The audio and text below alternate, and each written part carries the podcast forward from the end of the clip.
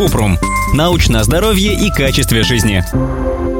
Вредны ли кремы для автозагара? И что менее опасно, такие кремы или солярий? Кратко. Безопасного загара не бывает. Неважно, где загорать, на улице или в солярии. Это вредно для здоровья. Ультрафиолетовое излучение от Солнца повреждает клетки кожи и ускоряет ее старение. Кроме того, загар увеличивает риск рака кожи, меланомы, базально-клеточного и плоскоклеточного рака. А вот специальные спреи и лосьоны могут сделать кожу загорелой без воздействия вредного ультрафиолетового излучения. Поэтому Американская академия дерматологии рекомендует средства для автозагара в качестве альтернативы загару на солнце или в солярии. Однако такие средства не защищают от солнечных лучей, поэтому перед выходом на улицу всегда нужно наносить солнцезащитный крем.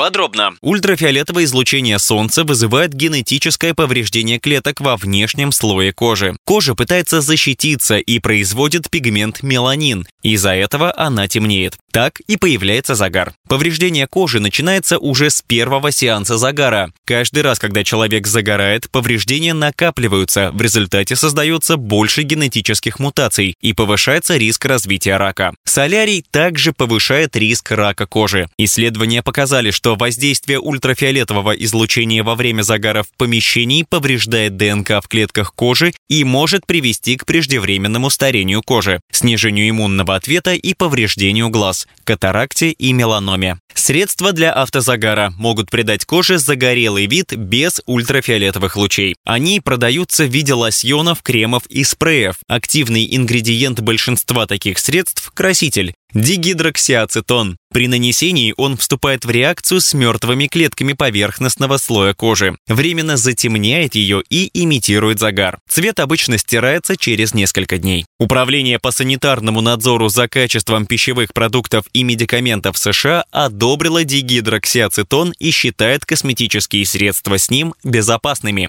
Но дигидроксиацетон нельзя вдыхать или наносить на участки, где есть слизистые оболочки – губы, нос или области вокруг глаз, потому что риски этого не изучены. Как правильно наносить средства для автозагара?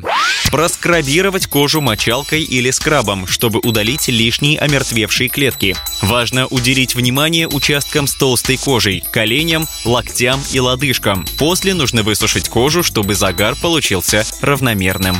Наносить автозагар по частям тела.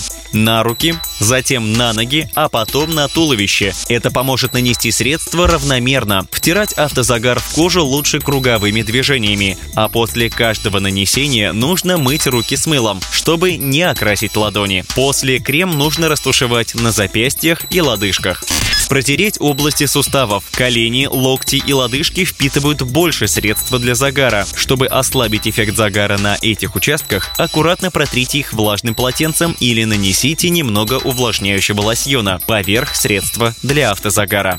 Дать время, чтобы кожа высохла. Нужно подождать не меньше 10 минут, прежде чем одеваться. Следующие 3 часа лучше носить свободную одежду и стараться не потеть.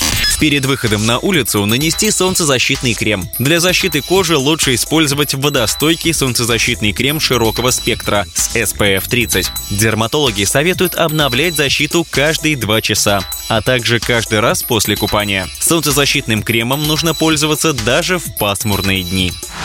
Ссылки на источники в описании подкаста. Подписывайтесь на подкаст Купрум, ставьте звездочки, оставляйте комментарии и заглядывайте на наш сайт kuprum.media. Еще больше проверенной медицины в нашем подкасте без шапки. Врачи и ученые, которым мы доверяем, отвечают на самые каверзные вопросы о здоровье. До встречи!